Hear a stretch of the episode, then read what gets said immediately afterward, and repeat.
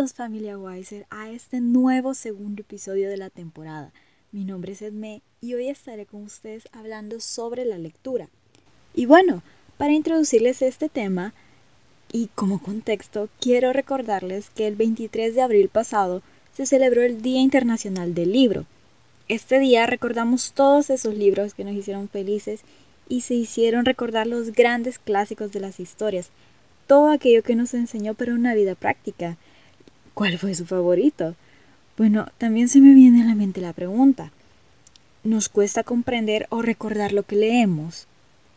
Y bueno, a muchas personas sí.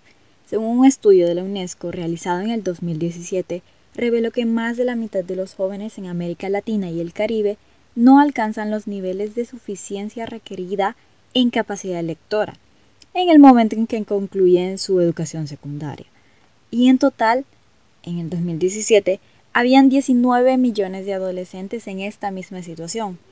Según este estudio, el 36% de los niños y adolescentes de la región no cuentan con los niveles de lectura adecuados.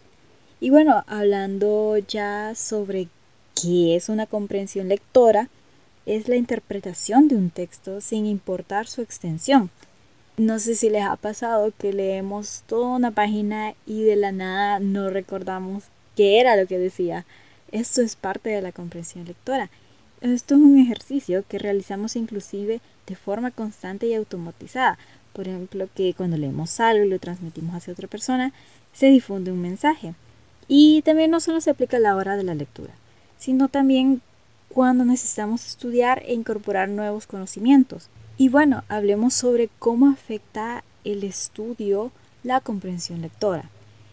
En la parte de parvularia, que es donde se sientan las bases de la lectura y la comprensión de las mismas, los niños y las niñas se ven rodeados de estímulos visuales, auditivos, táctiles, hasta emocionales, que por ejemplo cuando una maestra les describe a los niños con lujo de detalle todo lo que está pasando en el cuento.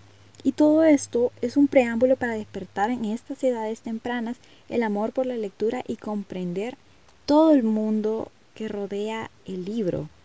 Eh, podemos decir que entonces una buena lectura es nuestra base de todo el que hacer. Luego, en estas edades, insistimos que la lectura de cuentos incentivan a los niños a que se imagine cada personaje. Para eso, es capaz de realizar toda una trama y se imagina de arriba a abajo cómo va a ser el final, eh, qué color son las cosas, e inicia en el niño un proceso de imaginación que puede llegar a estimularlo eh, desde chiquitos. Eh, luego, cuando pasas de parvularia ya a la primaria, el niño se encuentra con una historia diferente, ya que en los salones ya no se juega de la misma manera como se disfrutaba en el kinder. Eh, sí está rodeado de libros, pero son textos un poco planos. Ya no se prepara todo este, este estímulo visual y auditivo que tenía antes. Pero si, si en la parvularia se realizan esas bases bien cimentadas, el amor por la lectura le va a durar toda la vida y no le será difícil comprender. Y bueno, algunos de los beneficios para cultivar la comprensión lectora a temprana edad es que tenemos la adquisición de conocimientos a lo largo de todo su proceso educativo. También el desarrollo de una personalidad y una socialización, ya que leer te permite luego contar y te permite llegar a la socialización. Luego tienes la mejora de una competencia lingüística y un aumento de vocabulario a temprana edad y el fomento de una posición crítica, reflexiva ante lo que se lee frente a la realidad. Aquí cuando los niños realizan sus propias moralejas, sus propias reflexiones ante lo que leen y ante la situación que se presenta en la lectura y tenemos la capacidad de participar plenamente en la sociedad gracias a la habilidad de entender y evaluar esta información escrita. Además que aumentas a una motivación lectora.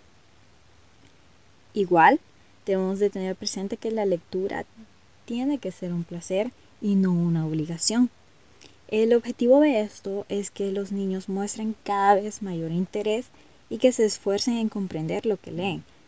Por ello, el contenido que tengan en sus manos debe de estar acorde con sus conocimientos y con su vocabulario, y sin formas gramaticales o construcciones sintácticas que les resulten frustrantes, ya que debe de haber una progresión en su lectura. Es por eso que si se practica constantemente lectura, el niño o la niña va a ir mejorando cada día y va a ir avanzando en esto y puede adquirir lecturas más rápidas, puede un mejor vocabulario, cada vez progresivamente. Y por último, comentarles que cualquier momento del día es bueno para motivar al niño. No necesariamente tiene que ser un libro de, de cuentecitos de esperar hasta en la noche. Podemos motivarlo con cualquier cosita. Pueden ser carteles, anuncios, periódicos, revistas, todo lo que pueda convertirse en una excelente opción para aprendizaje de lectura. Y en consecuencia va a terminar desarrollando su capacidad de entender su significado. Es por eso que la comprensión lectora debe y tiene que ser una prioridad desde las edades tempranas. Igual para nosotros, los que ya estamos grandecitos, tenemos que seguir ejercitando esa capacidad de comprensión lectora. Con esto, damos por finalizado este episodio. Gracias a todos por llegar hasta acá y estar pendientes.